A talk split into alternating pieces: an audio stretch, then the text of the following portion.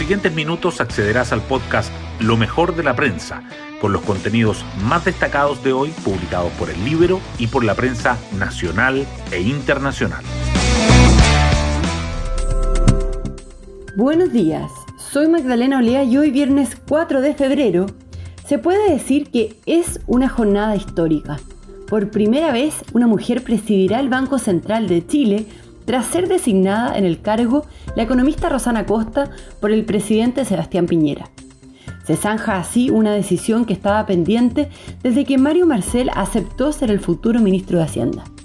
Lo que no está para nada cerrado son los flancos que abrió para el gobierno de Boric el nombramiento de Galo Edelstein del Partido Comunista como próximo subsecretario de las Fuerzas Armadas. En el sitio web de El Libero, la ex tesorera del sindicato de la Universidad de Arcis acusa irregularidades durante su periodo en la Casa de Estudios. Vino la hija de Chávez con una maleta por valija diplomática y metió más plata aún, cuenta. Las portadas del día. Los diarios abordan diferentes temas. El Mercurio destaca que la Comisión de Medio Ambiente de la Convención Constitucional aprueba una propuesta que caduca los derechos de agua. La tercera resalta que más de 18.000 niños llevan dos años sin volver a su colegio o jardín desde el inicio de la pandemia. El diario financiero subraya que Nexus lanza una dura crítica a los argumentos de la Fiscalía Nacional Económica tras la prohibición para comprar colmena. Y el Libero remarca que la ex tesorera del sindicato Arcis acusa irregularidades en la era de Galo Edelstein. Otra información que los diarios llevan en portada es que Piñera designa a Rosana Costa como la nueva presidenta del Banco Central y será la primera mujer en ocupar el cargo.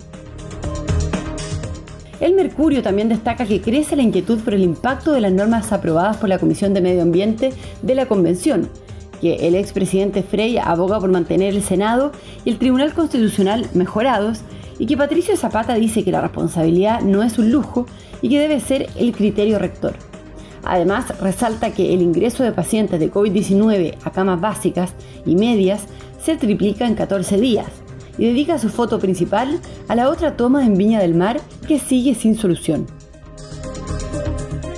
La tercera, por su parte, subraya que crece la inquietud por los nuevos subsecretarios y el próximo gobierno evalúa acciones, que la Cancillería anuncia una mesa de trabajo con Bolivia para abordar la crisis migratoria y que Audax Italiano es vendido a empresarios argentinos y mexicanos por 7 millones de dólares.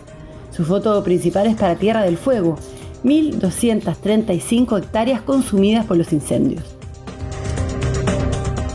El diario financiero en tanto remarca que las ventas de autos usados descienden por el mayor costo de los créditos y el alza de unidades nuevas, el BCI expandirá sus operaciones en Florida y la agenda que recibirá Paula Poblete en la Subsecretaría de Evaluación Social. Hoy destacamos de la prensa. En la Convención Constitucional avanza una propuesta que caduca todos los derechos de agua y deroga la ley. La Comisión de Medio Ambiente aprobó en general una norma que establece la caducidad de los derechos de aprovechamiento que ha entregado el Estado desde 1981. También plantea que el agua no puede ser objeto de apropiación privada y que pierde toda validez el Código de Aguas, cuya reforma fue promulgada recientemente tras 10 años de trámite legislativo. La propuesta genera alarma en sectores productivos, ex autoridades y expertos.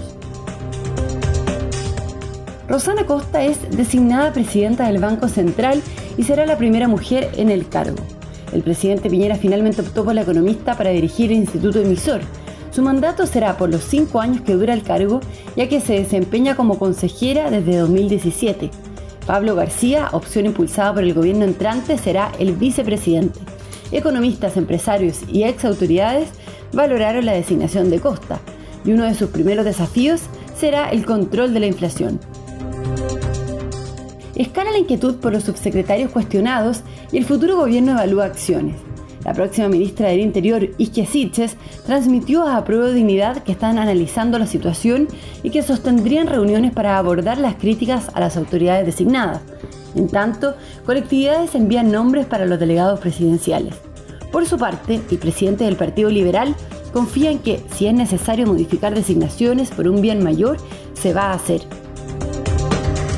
La Fiscalía Nacional Económica prohibió la compra de colmena por parte de los dueños de Nueva Más Vida, porque considera que la operación reduciría sustancialmente la competencia en el mercado de las ISAPRES, pese a las medidas de mitigación propuestas por las firmas. Nexus, controlador de Nueva Más Vida, lanza una dura crítica a los argumentos de la FNE.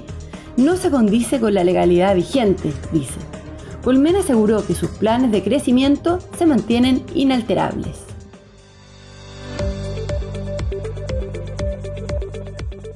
Y nos vamos con el postre del día. La edición 106 del Campeonato Nacional de Primera División parte esta tarde a las 20 horas con un partido entre O'Higgins y La Serena. Ahora son 16 participantes y la UC arranca como favorita.